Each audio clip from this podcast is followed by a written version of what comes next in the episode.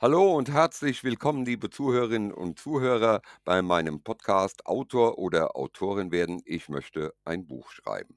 Mein Name ist Dieter Auras und ich begrüße euch alle recht herzlich wieder zurück nach inzwischen 14 Monaten Pause. Im Oktober 21 hatte ich die 40. Folge meines Podcasts veröffentlicht und war der verrückten Meinung, ich hätte jetzt fast alle Autorinnen und Autoren, die etwas über ihre Arbeit, ihren Einstieg in das Schreiben und die Wirrungen und Irrungen auf ihrem Weg zum ersten Buch erzählen könnten, abgegrast.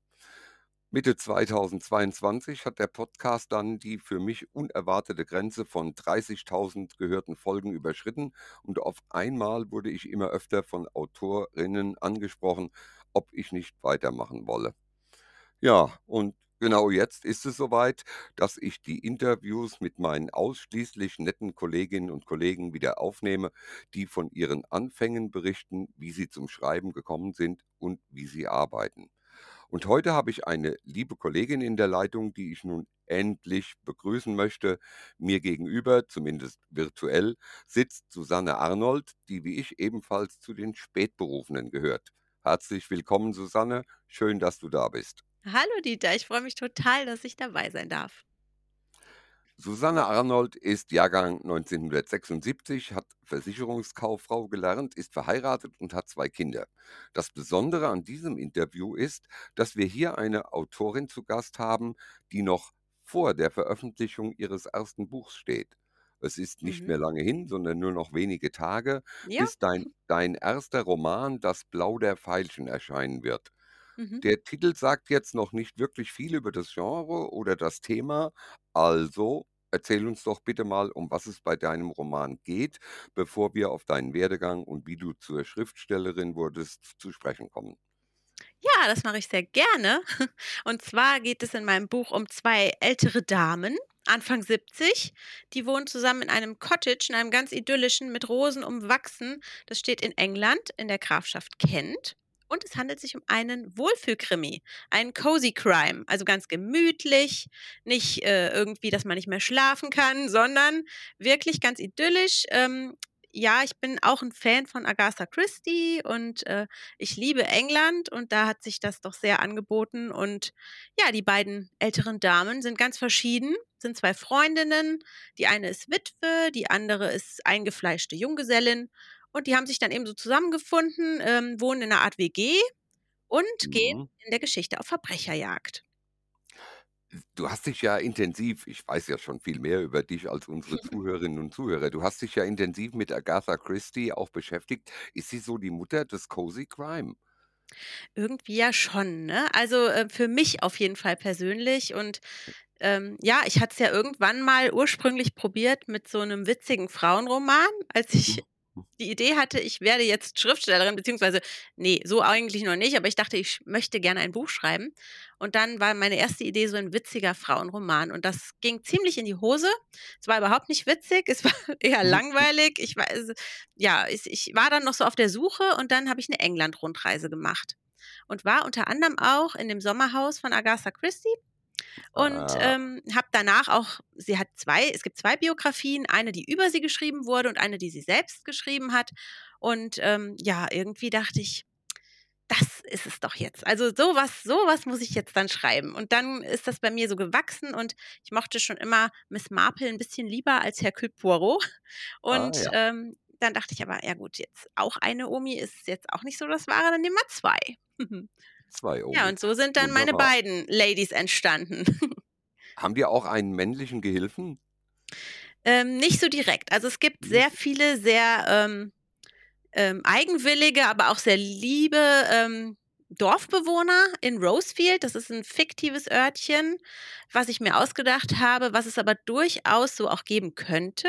Also, es gibt in England solche Ortschaften, Ja. ähm, wo es echt noch so Bruchsteinpflaster gibt und so ganz alte Häuser und ja, wie man das eigentlich aus den Verfilmungen auch noch kennt.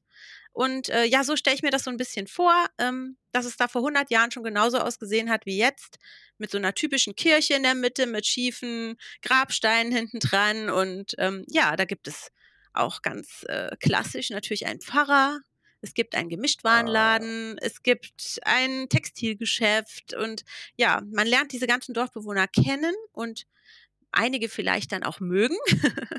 Und, äh, ja, und ja, da da natürlich ziehen die irgendwie am Ende auch teilweise an einem Strang, diese Dorfbewohner, und unterstützen sich da ein bisschen auf der bei der Überführung des Mörders, sage ich mal, ohne zu viel zu verraten. Okay, nein, nicht zu viel verraten, um Nein. Wir wollen ja nein. animieren dazu, dass dein Buch gelesen wird. Äh, Ja. in welcher Grafschaft spielt das oder hast du In das so nicht festgelegt? doch, das weiß ich, das, äh, spielt in Kent. In Kent. Ah, Ja, mhm. interessant. Ja, ich kenne die Gegend auch ganz gut. Wir haben auch 'ne Süd äh, Südengland-Rundreise schon gemacht. Das ist 'ne herrliche Ah, Gegend, wunderbar, toll. traumhaft. Aber Mhm. jetzt mal dazu der Krimi erscheint, äh, Anfang Februar Ja, Mitte, und äh, mhm, Mitte Februar, mhm, okay. mhm. Ähm, wir dürfen sehr, sehr gespannt sein. Und aber du hast eben schon gesagt, du hast dich zuerst in was anderem probiert. Mhm. Warum hast du dich überhaupt im Schreiben probiert? Wie kamst du auf die Idee, mal einen Roman schreiben zu wollen?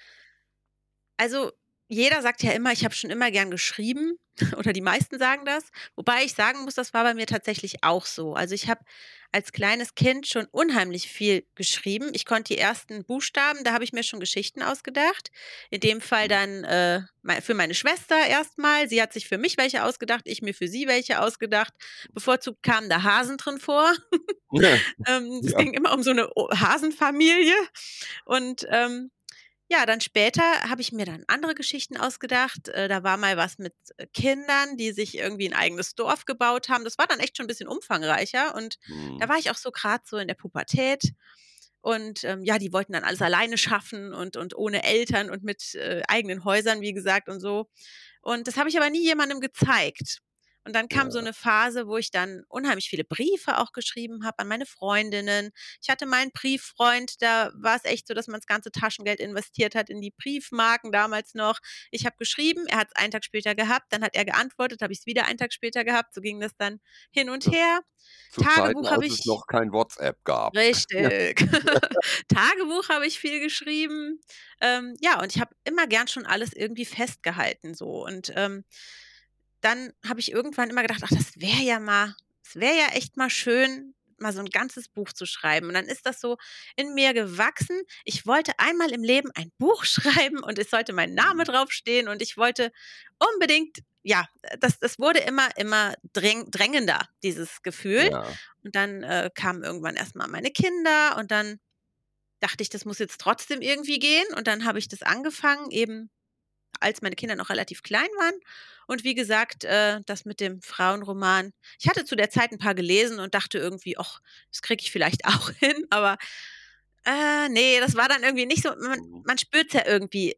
Ist das jetzt mein Genre oder ist es nicht Ja. mein Genre? Und ich Ja. habe gewusst, ich will schreiben, es macht mir Spaß, aber es ist nicht das Richtige. Es ist nicht das Richtige. Und dann habe ich mich dann irgendwie da ich habe es erst mal ans Acta gelegt. Also, ich habe es wirklich erst mal ruhen lassen und habe gedacht: „Okay“ da hat man ja auch immer diese Glaubenssätze, ne, diese negativen, ne? Dieses kleine Männchen im Kopf, was dann sagt: Ja, ja, ja. „Siehste, ich habe dir doch gesagt, du kannst das nicht“, Du ne? kannst Und das nicht. Ja, man denkt große ja auch der große Verhinderer. Das Oh schaffst du ja, eh nicht. genau. Und, ähm, ja, man man irgendwie hatte ich eher immer schon auch im Kopf: „Ach, das machen doch nur die anderen. Das machen nur die Großen Ja. dieser Welt. Und man muss Journalismus studiert haben oder man muss Germanistik studiert haben, sonst Ja. kann man das nicht“, so. Ich dachte, ich als Versicherungskauffrau ich hatte zwar Deutsch-Leistungskurs, aber deswegen bin ich doch keine Autorin. Was bilde ich mir eigentlich ein so, ne? Ja, Ja, und dann irgendwie wollte ich aber unbedingt und dann dachte ich: „Okay, dann mache ich das halt nur für mich. Ich mache das für mich oder vielleicht für meine Familie oder Freunde und ich möchte jetzt dieses Buch schreiben.“ Und dann habe ich das tatsächlich getan, eben nach meiner Rundreise. Es sollte dann jetzt dieser Cozy Crime sein, es sollte in England sein. Ich habe das alles ganz wunderschön vor mir gesehen und habe das runtergeschrieben, ohne wirklich zu bedenken, dass es so etwas wie Handwerk überhaupt geben könnte. Wusste ich du von. wie lange hast du gebraucht?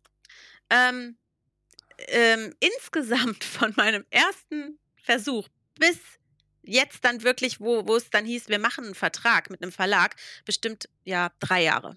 Also, Wow. immer mal wieder 'n bisschen, ne, und dann mal wieder liegen lassen und ja, ich war dann irgendwann fertig und war total glücklich. Dieses Buch war fertig. Juhu, ich habe ein Buch zu Ende geschrieben. Und dann dachte Ja. ich ach, dann kann ich ja auch mal probieren, es mal irgendwo hinzuschicken. Und dann Jetzt dachte ich die Verlagssuche, ja, genau. dann kam erst mal die Agentursuche, weil ich ja gehört Ja, hatte dann schon mal so: ja. „Ach, das kann man ja eh vergessen direkt beim Verlag, das gibt ja nix“, ne? Und Agenturen also, man guckt dann ja auch in irgendwelchen Foren und und, äh, ja, ne, man Mhm. man sucht sich irgendwelche Infos von anderen AutorInnen und da hieß es dann eigentlich überall: „Ach, das kann man total vergessen, die antworten noch nicht mal und grad jetzt bei Corona, die sind so überschwemmt und, ähm, das das gibt sowieso nichts.“ Und dann dachte ich: „Na ja, wenn's sowieso nix gibt, ja, dann kann ich's aber auch trotzdem probieren.“ Ja, und dann Eben. habe ich tatsächlich doch, nicht von allen, aber ich habe Antworten bekommen und die waren auch gar nicht so negativ. Also, äh, da war dann durchaus auch dabei: „Nö, wir wir besprechen's mal und das könnte gut werden, aber man müsste noch was dran arbeiten.“ Und ja, und dann letztendlich war denen die Arbeit aber zu viel. Aber trotzdem, es war Ja. nicht gleich so: „Es ist totaler Mist“, sondern: „Nö, das hat Potenzial, nur wir können uns jetzt darum nicht kümmern.“ Und 'ne andere Agentur, die sagte dann: „Ja, ähm“ irgendwie äh, genau, es war 'n 'n 'n Herr, der gesagt hat, er macht jetzt nur noch die Sachen, wo er wirklich Lust zu hat und Cozy Crime gehört jetzt nicht so dazu. Aber ich könnte doch was ganz anderes schreiben, weil ich könnte ja gut schreiben. Gut, äh, daraus ist dann nichts geworden, aber immerhin wusste ich, er findet, ich kann schreiben. Es war 'n bisschen motivierend dann schon mal und dann Ja. habe ich irgendwo gelesen, ach, bei so kleineren Verlagen kann man's schon durchaus mal direkt probieren. Und dann dachte ich: „Ja, okay, dann das mache ich dann jetzt noch“ und habe dann eben meinen kleinen Verlag entdeckt, der sich wirklich ja gezielt mit dieser Art von Geschichten befasst und habe da einfach mal hingeschrieben. Und da war dann auch meine sehr nette Verlagsleiterin damals gleich, äh, am Start und meinte, ähm, ja, sie wird sich das mal angucken, so vom vom Thema her würde das ja gut passen. Und dann hat sie sich das wirklich durchgelesen und hat mir eine riesenlange Ausarbeitung dazu geschrieben. Und da war ich schon sehr beeindruckt. Also, sie hat dann wirklich gesagt: „So können wir's nicht nehmen, aber es kann richtig gut werden, wenn Sie bestimmte Dinge beherzigen oder verändern.“ Und dann, Mhm. ähm, hat sie gesagt: „Wir können auch gerne mal telefonieren.“ Dann haben wir das gemacht. Dann hat sie gesagt ähm, hat sie mir angeboten, dass wir uns auf der Frankfurter Buchmesse treffen können. Das fand ich ja total überwältigend, dass dass sie da überhaupt sich Zeit für genommen hat. Ja, und dann hat sie mir da auch einige Tipps gegeben, hat mir einige Bücher ans Herz gelegt über das Schreita Schreibhandwerk und, ähm, Ja. ja, das hat dann wirklich dazu geführt, dass ich im Endeffekt gedacht habe: „Mein Gott“, nachdem ich dann mal eben mich da reingearbeitet hatte und auch dann wirklich mal Sitzungen bei einem Autorencoach genommen habe, ähm, da habe ich gedacht: „Oh“ „wie mutig von mir, dieses Rohmanuskript überhaupt nicht in die Welt zu zu schicken“, wo ich Ja. wirklich so viele Dinge nicht beachtet hatte. Und ja, dann war ich umso dankbarer und habe dann mich darauf eingelassen, habe gesagt: „Okay, ich will das alles überarbeiten und ändern, was was mir meine Verlagsleiterin damals eben vorgeschlagen hat.“ Und habe dann aber ganz schnell gemerkt, ähm, mit 2 Kindern zwischendurch kam noch dieses Homeschooling in Corona, ähm, mein Job, den ich zu dem Zeitpunkt noch hatte, der sehr viel meiner Zeit, äh, ähm, aufgefressen hatte. Ja, genau, zu da dachte ich, das schaffe ich so nicht. Und dann hast du, das weiß ich ja schon, einen einen unheimlich mutigen Schritt gewagt. Ich finde das wahnsinnig und und ich finde das aber wahnsinnig gut, äh, dass jemand das wagt, weil das zeigt, dass du dafür gebrannt hast. Du hast deinen Job gekündigt? Ja, nach 19 Jahren. Wahnsinn. Ja, Einen es war 'n sicheren bisschen Job verrückt, aber einen sicheren Job bei 'ner Versicherung zu Mhm, kündigen, mhm. um sich nur noch dem Schreiben zu widmen, Mhm. ohne bevor die 1. Veröffentlichung überhaupt draußen ist. Ich finde das genial. Ich finde das Dankeschön. unheimlich unheimlich mutig. Ich finde es mutig, aber es es zeigt auch, dass es etwas braucht. Du hast ja gemerkt, so nebenher, klappt nicht, reicht es nicht es ganz. mag es mag, äh, Kolleginnen oder Kollegen geben, wo das funktioniert. Ich kenne auch solche Mhm. Kolleginnen, aber bei mir in dem Moment hat es nicht funktioniert. Ich saß wirklich abends heulend im Wohnzimmer und habe gesagt: „Das, was ich machen will, bekommt Ja. keine Zeit in meinem Tagesablauf.“ Und Ja. und das fand ich so schlimm, weil ich bin nicht der Typ dafür, der sagt: „Ach, das mache ich dann mal irgendwann in der Rente“ oder „Ach, Ja. irgendwann wird's noch mal was.“ Nein, wer weiß, ob's irgendwann noch mal was wird? Wer weiß, ob ich die Rente erlebe? Wer weiß, was morgen ist? Ich musste das jetzt einfach machen und Du hattest ja. aber schon den Vertrag. Den Ne. hattest du. Ne, noch nicht? Boah, nein. Wahnsinn. Nein. Nein, ich ich hatte eben diese reine Zusage, wenn ich es überarbeite, kann es gut werden und dann könnte es sein, dass sie Das machen. Aber das wusste ich natürlich nicht, weil die wussten ja natürlich auch noch nicht, in welcher Form nehme ich jetzt diese Überarbeitung vor. Ja, aber aber das ist eigentlich genau dieser Schritt und der Weg, dass Leute ihre gesamten Ersparnisse in eine Idee, in eine Erfindung investieren, wo jeder sagt: „Du hast sie nicht mehr alle. Mhm. Äh, wie kannst du so was machen? Du weißt doch gar nicht, ob's was wird.“ Also, etwas zu wagen ins Blaue hinein zu einem Zeitpunkt, zu dem man noch nicht weiß, wird das wirklich was? Toll. Äh, finde ich klasse. Und es du hast den Erfolg, den hast du auf jeden Fall. Mhm. Ähm, es ist ja so, das wissen die Zuhörerinnen und Zuhörer noch nicht, äh, der zweite Roman ist schon geschrieben und befindet sich gerade im Lektorat, Ja. richtig? Aha. Und und am dritten bist Am. 3. da genau, da bin ich dran. Ja, genau. Der ist Ja. schon so besprochen, aber den hat meine Verlagsleiterin noch nicht gesehen. Also, das Okay. schauen wir mal, aber er ist besprochen. Da hätte ich gerne, dass es dann mal zur Weihnachtszeit spielt und ja, Wunderbar. wir schauen, wohin das führt. Aber meine beiden Damen haben noch viele Abenteuer zu bestehen und das ist noch, wenn's nach mir geht, lange nicht auserzählt. Toll. Also, die Aussichten sind auf jeden Fall sehr, sehr gut, auch Mhm. wenn du bisher noch kein einziges Buch verkauft hast, aber du weißt, dass es eigentlich es dass es weitergeht. Und jetzt ist es natürlich an dir, äh, das voranzutreiben. Mhm. Hast du dir vorher schon Gedanken gemacht über Marketing, Werbung, äh, die ganzen Social-Media-Sachen, die Autoren und Autorinnen heute eigentlich zwingend brauchen, leider.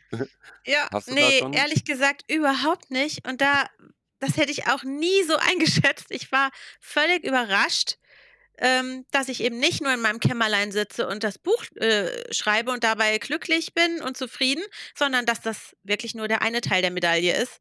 Und Ja. danach kommt der fast genauso große Teil Ja, andere Teil ja. der Medaille, weil, Ja. ähm, ja, dann habe ich erst mal erfahren, du brauchst Social Media. Da habe ich gesagt: „Na Mhm. ja, ich bin in Facebook, aber ich gucke da nur rein, ob jemand Geburtstag hat, ne?“ Ja, das geht so nicht. ja. Du brauchst Instagram.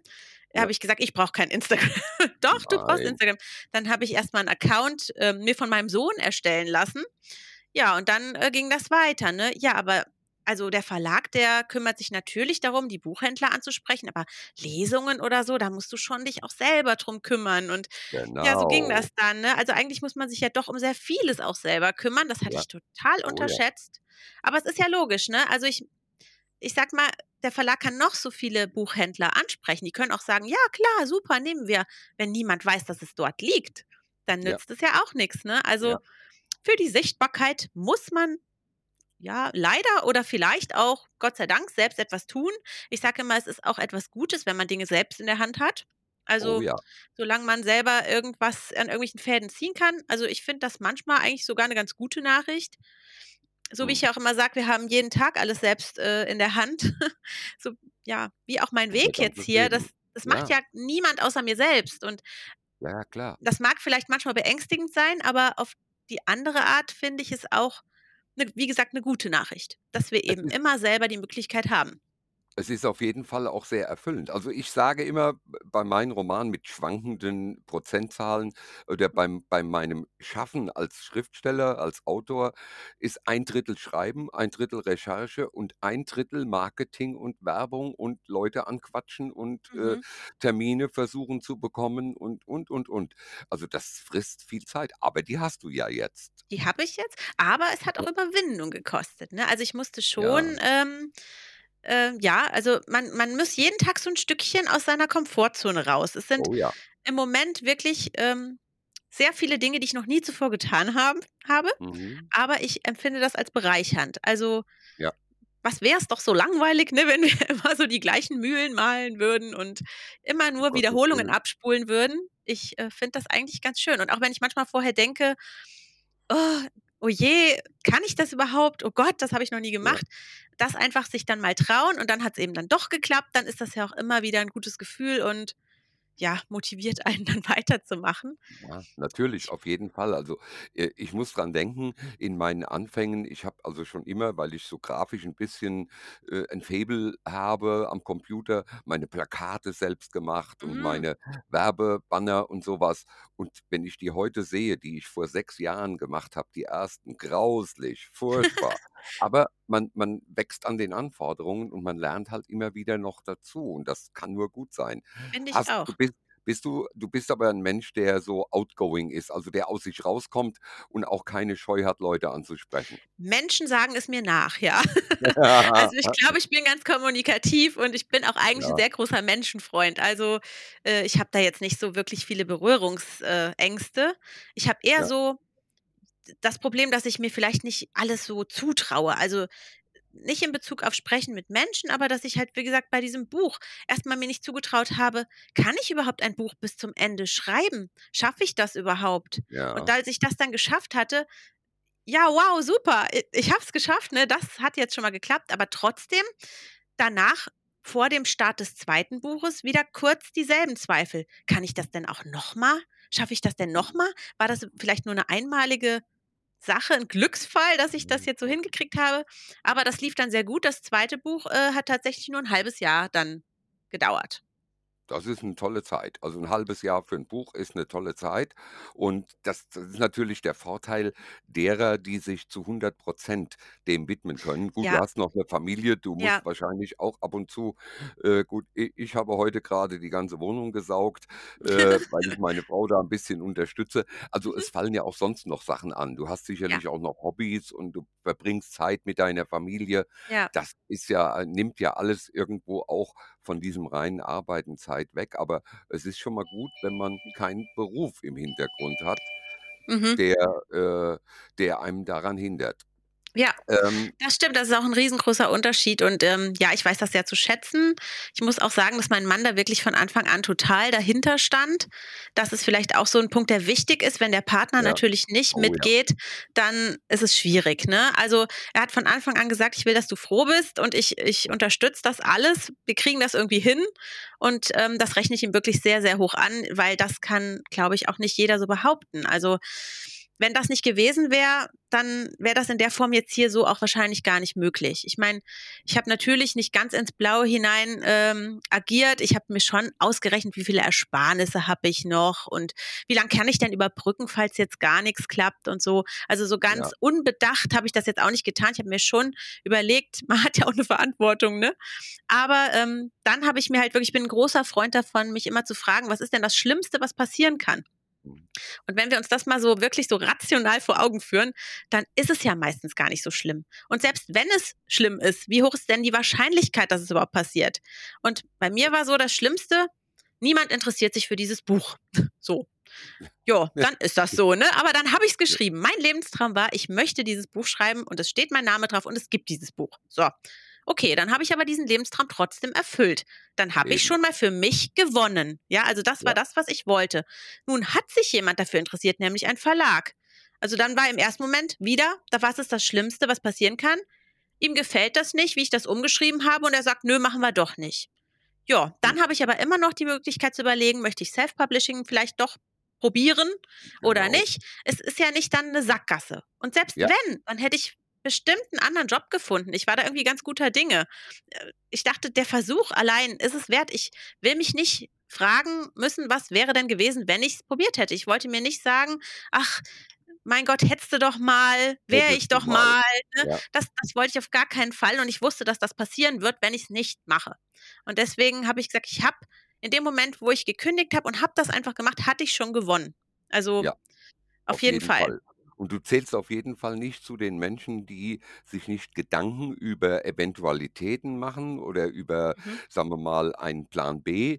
äh, oder auch zu Menschen, die das finde ich immer faszinierend, dass es die gibt, die, äh, beschließen auszuwandern in ein Land, d äh, dessen Sprache sie nicht sprechen und dann Ja. dort überrascht überrascht feststellen: „Hoppla, mich versteht hier keiner.“ Mhm. Äh, also, du machst dir Gedanken und das Ja. ist natürlich was, was von großem Vorteil ist, dass Mhm. du überlegt an diese Sache rangehst, aber auch wusstest, es wird 'n langer Weg. Es Ja. war ein 3 Jahre ist schon 'ne ganz schöne Zeit. Das so, äh, konsequent zu verfolgen, braucht wirklich viel, viel Herzblut. Also, man Mhm. merkt, es muss das Herz dran hängen, Mhm. sonst klappt das nicht. Wenn man nicht dafür brennt und sagt: „Ich will das unbedingt“ äh, was ich faszinierend finde, ist, dass du vorher keine Schreibkurse besucht hast oder keine Bücher gelesen hast, äh, sondern einfach dich drangesetzt hast und gemacht hast. Das finde ich im Nachhinein auch, äh, faszinierend. Aber wie gesagt, das war so 'ne reine Lust, das zu tun und, Ja. ähm, ich kam nicht auf die Idee, dass das jetzt irgendwie nötig wäre. Und heute denke ich: „Um Gottes Willen, was habe ich getan?“ Aber offensichtlich hat's dann doch Gott sei Dank gereicht, um um diesen Verlag dazu zu bewegen, dem Ja. Ganzen eine Chance zu geben. Und Ja. jetzt natürlich gehe ich noch natürlich auch irgendwo 'n bisschen anders an die Sache ran, ne? Ist ja Ja, klar. auf Man lernt ja. Mit jedem Buch lernt man dazu und Auf jeden Fall. ich Hast du weiß dann jetzt auch beim Schreiben die Momente, wo du sagst: „Au, der Satz ist mir richtig gut gelungen“ oder „diese Wendung, die ist toll, das freut mich.“ Hast du diese Glücksmomente beim Schreiben? Ja, das habe ich auf jeden Fall. Und die allergrößten Glücksmomente habe ich, wenn ich, äh, solche Phasen habe oder Passagen, wo ich einfach runterschreibe.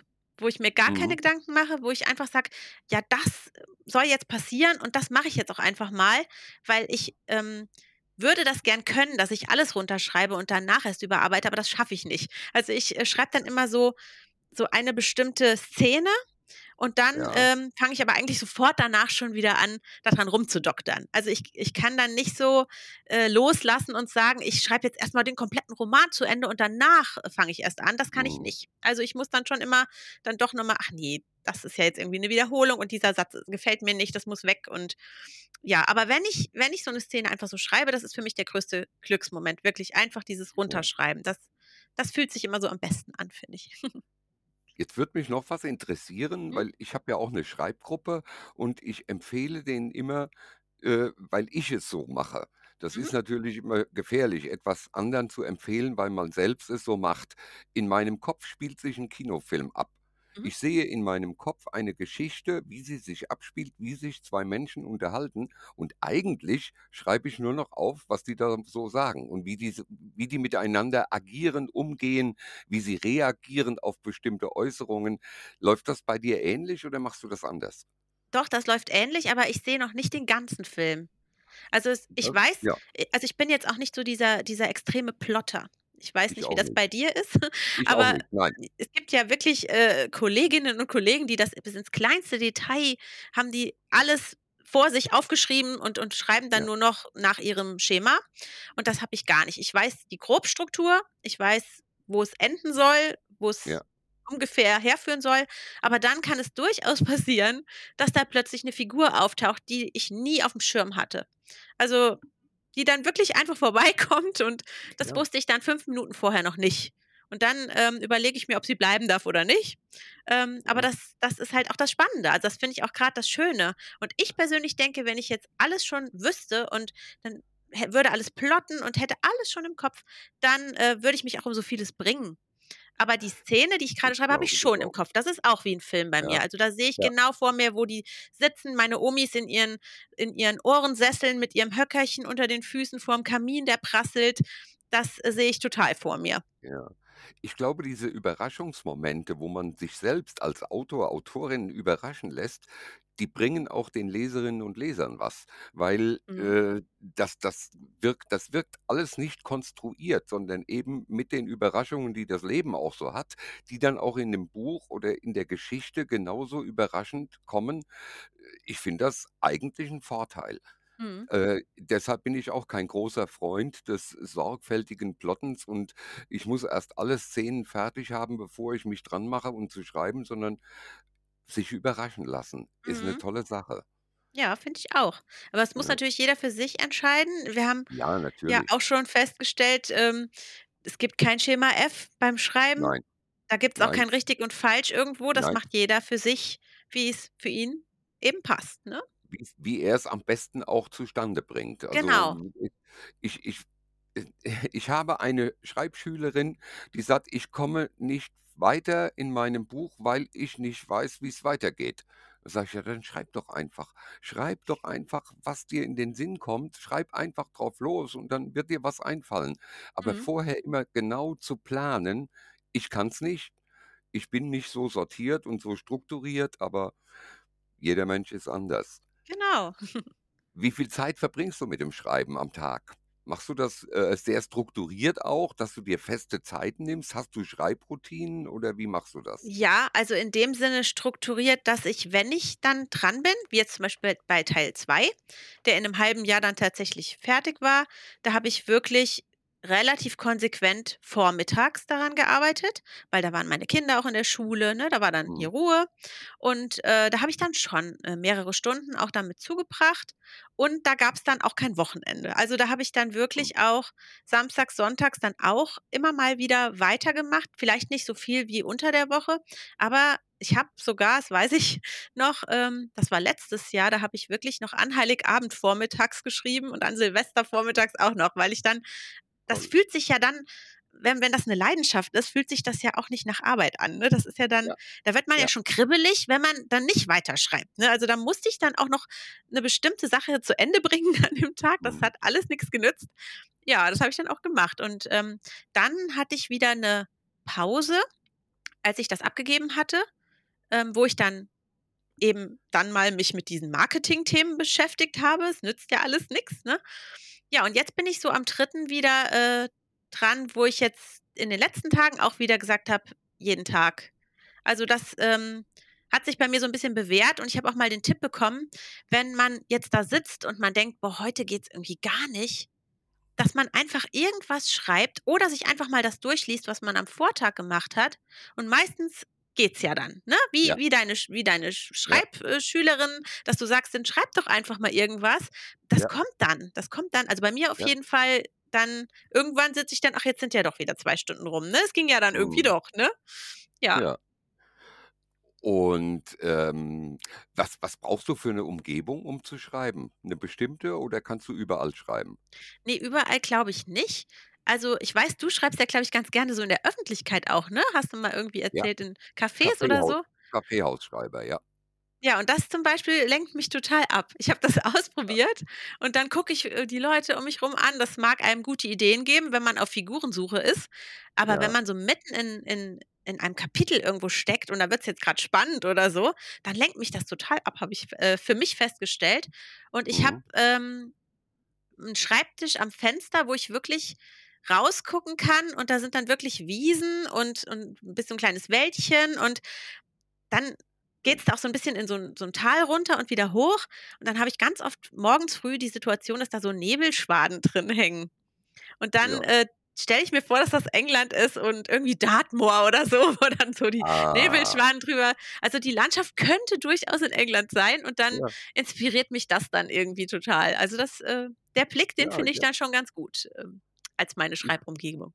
ich ich weiß, dass es Kollegen gibt, die im abgeschlossenen Büro und mit 'nem Glas Wein oder Kaffee oder irgendwas anderem und jeder hat seine Routinen, Mhm, die die die sich ja auch bewährt haben. Und wenn sie sich bewährt haben, warum sollte man die ändern? mhm. Also, das ist ja Blödsinn und ich muss mir nichts von anderen abgucken, wie sie schreiben. Also, ich muss Nö, nicht mm-mm. sturzbesoffen sein wie Hemingway, äh, um was zu schreiben. Äh, so gut vielleicht liegt's daran, dass ich nicht wie Hemingway schreibe. Aber wer weiß das schon. Nein, aber, äh, jeder sollte seine Routinen und das, was sich bewährt hat, beibehalten. Um Gottes Willen nicht abweichen davon. Mhm, Es gibt ja so viele, die gerne schreiben würden. mhm. Hast du denn Ratschläge für diese Menschen, was was sie was man ihnen auf den Weg geben könnte, um ihren Wunsch in die Realität umzusetzen? Also, ich würde ja immer sagen, einfach mal loslegen, ne? Also, wenn man das wirklich 'n Herzensprojekt ist, dann nicht irgendwie sich beeinflussen lassen von irgendwelchen Menschen, die einem vielleicht sagen: „Ach, was ist das für 'n Quatsch, lass das mal“ oder so. Nein, wenn man das wirklich möchte, einfach mal anfangen. Es gibt ja immer so 'n so so 'n Spruch, ähm: „Ein Buch wird eben nur dann geschrieben, wenn du es schreibst.“ Also, es wird nicht durch durch Gedanken und: „Ach, ich würde ja mal gern und und ach, Mhm. vielleicht“ und dadurch wird's nicht fertig werden. Also, es wird nur fertig werden, wenn man es schreibt. Und deswegen würde ich immer sagen, einfach mal machen. Einfach mal Ja, anfangen, einfach mal loslegen, sich nicht beirren lassen, einfach mal ausprobieren und vielleicht sich mal von jeglichem Perfektionismus befreien am Anfang dass man der bremst einen nämlich wirklich ja total aus. Ich Ja. habe wirklich so 'n sogar so 'n so 'n Post-it auf meinem Laptop kleben, da steht Imperfect Action drauf, dass ich eben da Ja. von wegkomme, immer zu denken: „Ja, aber vielleicht ist hier noch 'n Adjektiv zu viel oder vielleicht ist das jetzt hier irgendwie zu dolle erzählt und nicht genug gezeigt“ oder nein, erst mal machen und dann kann man immer noch und und vielleicht auch, äh, sich mal von von dem Bild befreien, das muss jetzt irgendwie 'n Verlag kriegen und irgendwie es muss jetzt jemandem gefallen. Einfach erst mal für sich und dass man selbst das Ja. gut findet. Das ist, glaube ich, das Ja. Wichtigste. Also, ja, da sonst verbaut man sich auch irgendwie echt auch ganz viel Spaß, wenn man denkt: „Oh ja, und Genau. im Moment ist aber das und das hip, das muss ich jetzt schreiben und dann muss das 'n Verlag gut finden.“ Ne, da würde ich mich ganz von frei machen und wirklich das schreiben, was ich schreiben möchte. Und nur das Genau. kommt dann auch wirklich gut rüber, glaube ich, weil das merkt Ja. der Leser nämlich auch, ob man da wirklich mit Herzblut dabei war oder ob man das vielleicht gemacht hat, weil man denkt, das müsste ja jetzt das und das Genre sein, weil das grade Ja. angesagt ist. Und wer weiß, ob's Ja, noch das angesagt ist, wenn man fertig ist damit und bis es dann mal irgendwo zu kaufen ist, ne? Das weiß man ja auch immer nicht. Also, Genau ich das würde große Problem. Ja. Das ist genau das große Problem, dass Mhm. Leute viel zu sehr, wenn sie anfangen zu schreiben, auf diesen Erfolg schon schielen, auf den Mhm. finanziellen Erfolg, Mhm. äh, auf den beruflichen Erfolg. Äh, damit kann ich nicht das es gibt keine Garantie, dass das stattfinden wird. Ne. Also, schreibe ich eigentlich nur dann wirklich, wenn's mir Spaß macht. Genau. Sonst macht's keinen Sinn. Genau. Sonst alles andere ist Unsinn. Genau, und eben auch das, was einem Spaß macht. Nicht einfach Genau. jetzt genau, ich Genre, ja. muss jetzt hier irgend 'ne Vampirgeschichte schreiben oder ich muss auch so 'n Harry-Potter-Verschnitt schreiben, damit ich dann genauso Ja. bekannt, äh, werde, aber das ist ja Quatsch. Also, wirklich das Genre, was einem am Herzen liegt, was man auch Ja. selbst wahrscheinlich dann auch gerne liest, ist ja oft so oder meistens so. Ja. Das dann wirklich einfach mal machen, einfach mal probieren. Und wenn Ja. man eben wirklich denkt: „Hm, ich weiß nicht“, dann gibt's ja eben auch Schreibgruppen und so weiter, ähm, wo man sich Genau. vielleicht mit mit Gleichgesinnten zusammenschließen kann, wenn jemand das mag, dann Ja. und m man sich sonst alleine fühlt, dann ist das ja auch total gut. Also Mhm. Äh, du hast gesagt, du hattest am Anfang vom Handwerk keine große Ahnung und bist eigentlich erst drauf gestoßen worden, da ist handwerklich noch was zu lernen. Hm. Äh, kannst du Bücher empfehlen, die man, äh, dazu konsumieren könnte, um das Handwerk zu erlernen? Also, meine Bibel war ja von Sol Stein. Ich weiß nicht, ob du das auch gelesen hast? Der Ja. hat 'n ganz tollen, ganz dicken Schreibratgeber, äh, gelesen und Ja. da saß ich wirklich, äh, so mit Textmarker und so. Also, das hat mir mir persönlich sehr viel gebracht. Aber es gibt auch 'n ganz gutes Buch von Elizabeth George, das heißt, ähm, Wort für Wort und dann Mhm. kommt noch irgendwas hinten dran. Auf jeden Fall, ähm, das ist auch gut. Das ist schon älter, aber das Mhm. hatte mir auch meine Verlagsleiterin empfohlen. Und dann gibt's noch James Frey „Wie man ein verdammt gutes Buch schreibt“ oder oder so ähnlich heißt es. Mhm. Das, äh das hatte das hat sich dann aber in vielem überschnitten von Elizabeth George. Die haben Mhm. sogar zeitweise, ähm, voneinander ich glaube, die haben sich sogar gegenseitig zitiert. Aber das war ne, aber das war Ja. wirklich das war aber hilfreich. Also, die, ähm, Ja. Bücher genau. Und dann ja, später kamen dann noch äh, natürlich habe ich mir Bücher über Marketing gekauft. Man man Ja. kauft sich ja über alle möglichen Dinge dann dann Bücher. Aber Ja. so für den Anfang ich glaube, mir am meisten gebracht hat das von Sol Stein. Sol Stein. Ja. Mhm. Das ist auch Genau. wirklich sehr empfehlenswert. Also, ich habe das Mhm. auch gelesen, Elizabeth George nicht.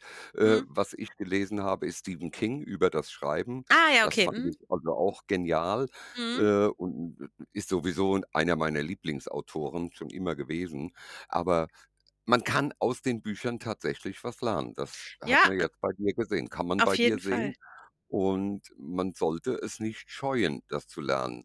Ne. Also, äh, ich ich muss ich kann mich noch dran erinnern, dass meine erste Lektorin mir gesagt hast: „Hier bist du wieder in den auktorialen Erzähler Mhm. abgeschweift.“ Und ich habe gesagt: „In den was?“ Äh, ich ich hatte keine Ahnung. Nein, ich kannte das Handwerk ja auch nicht am Mhm. Anfang und habe dann erst durch die erste Lektorin, die gesagt hat: „Pass auf, lies mal folgende Bücher und dann weißt du, was Perspektiven sind, wie man sie nutzt, was ein auktorialer Erzähler ist.“ Und wer das nicht weiß, der Mhm. tut sich sicherlich sehr schwer. Es soll Das den hatte Spaß ich nicht auch. hemmen. Ja, das Das hatte ich das Problem genau das Gleiche hatte ich auch. Ich war nämlich auch ich war in der auktorialen Erzählweise und dann hatte mir meine Verlagsleiterin gesagt: „Ja, das ist ja ganz nett, aber das ist ja in dem Fall gar nicht gut, weil ich gucke ja in jeden Kopf rein, aber nicht in den des Mörders und das fällt ja auf.“ Und da habe ich gesagt: Mhm. „Ach so? Ja, du Ah. solltest vielleicht“ und dann hat sie mir eben den Rat gegeben, vielleicht lieber aus der Sicht von einer meiner beiden Protagonistinnen äh, zu schreiben. Perspektivische Erzählung. Genau. Ja, ich habe und dann habe ich gedacht, Moment, aber wie mache ich das denn jetzt? Und die war ja auch gar nicht überall dabei vorher und und uh, ich war völlig überfordert. Und dann äh, habe ich mir tatsächlich eben auch diesen Autorencoach dann mal gebucht Mhm. und ähm, das hat mir auch weitergeholfen. Also da muss ich auch sagen, ich habe jetzt, das war jetzt nicht viel, ich habe, glaube ich, zweimal eine Stunde bei ihm genommen. Er hat sich dann ein Stück von meinem Text durchgelesen und hat mir dazu Ja. Ratschläge gegeben und hat mir eben auch über die Perspektiven etwas erzählt, über die Ja. verschiedenen und so weiter. Und dann, ähm, ja, dann, dann stand ich erstmal wirklich da wie so ein Ochs vorm Berg und wusste Ja. erstmal gar nicht mehr, was ich jetzt machen soll. Und dann habe ich aber auch den Tipp bekommen, alles mal beiseite schieben, wirklich diese beiden Omis, meine beiden Protagonistinnen Mhm. nochmal vornehmen, wirklich jede einzelne nochmal genau nehmen und gucken, wie sieht die aus? Was hat die vorher im Leben gemacht? Egal, ob es eine Rolle spielt oder nicht. Ich musste die wirklich, dass man die eben genau kennt. Wie Ja. reagiert die in welcher Situation? Was hat die für eine Kindheit gehabt? Was hat die für eine Ausbildung gemacht? Was hat, war sie Ja. mal verheiratet? Hat sie Kinder? Was, Ja. was macht sie?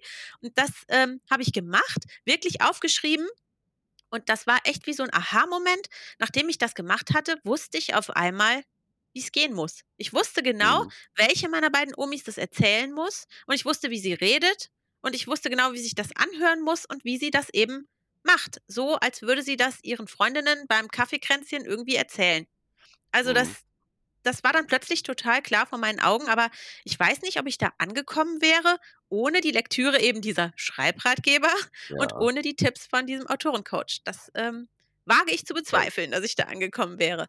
Es gibt natürlich auch Menschen, die wollen sich da vielleicht gar nicht so reinreden lassen, aber ich habe halt Ja. schon hinterher gemerkt, wie viel besser das Ganze geworden ist. Ich habe es schon Ja. eingesehen, ne? Also Ja. Nein, aber es ist einfach, äh, sich Rat zu holen, kann nie schaden. Das ist das also denke ich eigentlich ein auch. Grundsatz, äh, den jeder beherzigen sollte. Und ich denke mal, du hast viele sehr gute, vernünftige Tipps gegeben. Also wer sich fürs Schreiben interessiert, der kann sich an dir ein Beispiel nehmen. Äh, Mhm. du hast das ideal gemeistert und finde ich richtig toll.